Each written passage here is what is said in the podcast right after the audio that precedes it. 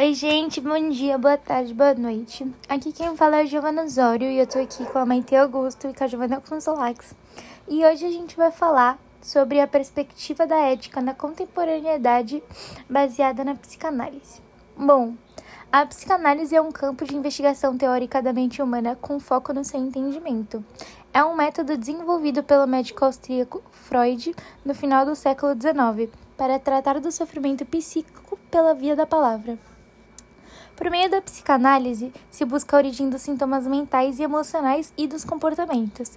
Para atingir esse objetivo, é necessário vencer a resistência do indivíduo de modo que ele entre em contato com seu inconsciente. Com isso, Freud enumerou diversos métodos pelos quais os homens se esforçam para conseguir a felicidade, destacando a técnica da arte de viver, que naturalmente pretende tornar o indivíduo independente do destino. Porém, a ética e política estão presentes na psicanálise, especialmente quando se trata da leitura dos fenômenos socioculturais de nossa época e da interrogação da prática psicanalítica. A interface entre a política e a ética da psicanálise evidencia-se nos eventos sociais e clínicos, cujos fragmentos são questões do cotidiano, os quais remetem aos discursos esclarecedores de modalidades do laço social e da dimensão política do sintoma e da construção da realidade. Os discursos a que estão expostos os sujeitos do capitalismo avançado indicam um modo de laço constituído por uma cultura que os empurra violentamente ao gozo, sob a forma de consumo, de lucro ou de sofrimento. Como a psicanálise lida com esta questão, na medida em que quase sempre o reprimido é o convencionalmente censurado e um dos maiores objetivos da psicanálise é ajudar o sujeito a vencer a repressão? Significaria isso que a psicanálise é a favor do que é condenado pela ética e que a psicanálise advoga que os desejos sejam liberados e atuados? Vamos deixar a resposta para Giovanna Consolax. Bom, no final de seu livro, A Interpretação dos Sonhos, é possível observar onde Freud faz o levantamento dos conteúdos inconscientes e a forma específica pela qual se expressam. Então pergunta-se o que pode pensar um sujeito ao se dar conta de seus desejos proibidos e criminosos, dos quais até então não tinham conhecimento, por estarem reprimidos e gerando sintomas. Então Freud lhe responde citando Platão, que dizia que o homem virtuoso se contenta em sonhar o que o homem perverso executa.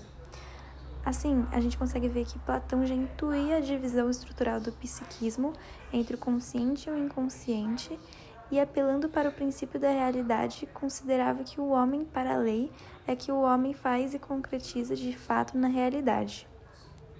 Mas antes disso, a preocupação com a ética, para uma psicologia científica, onde Freud atribui ao desamparo inicial do ser humano o aparecimento dos motivos éticos, deixa claro que a moralidade não é uma essência inerente ao homem, e sim uma construção em função de sua condição de assujeitado e dependente do outro materno. Por essa extensão, o mal passa a ser qualquer ato de desobediência aos mandatos do outro, da autoridade. Enquanto o pai ainda é visto com autoridade externa, o sujeito teme ser descoberto desobedecendo às suas ordens, ou seja, desejando a mãe. Elas são consequência da vigilância do superego sobre o ego, pois o superego não faz diferença entre desobediência real ou apenas desejada pelo ego. Pune as duas com a mesma severidade. É que o superego não só sabe que, mesmo sem concretizar os desejos proibidos, o ego os acalanta secretamente, como também se apropria do investimento do ego não descarregado no exterior e usa-o para puni-lo mais intensamente. Tal situação não impede que possa haver uma ressexualização dessas figuras, parentais e internalizadas, e o complexo de Édipo seja novamente investido pela libido.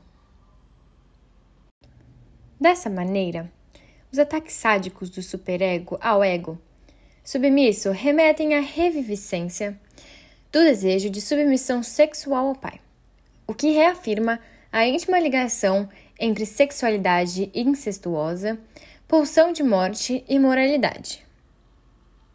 A corrente freudiana da psicanálise segue literalmente a teoria, o método e a técnica propostos por Freud.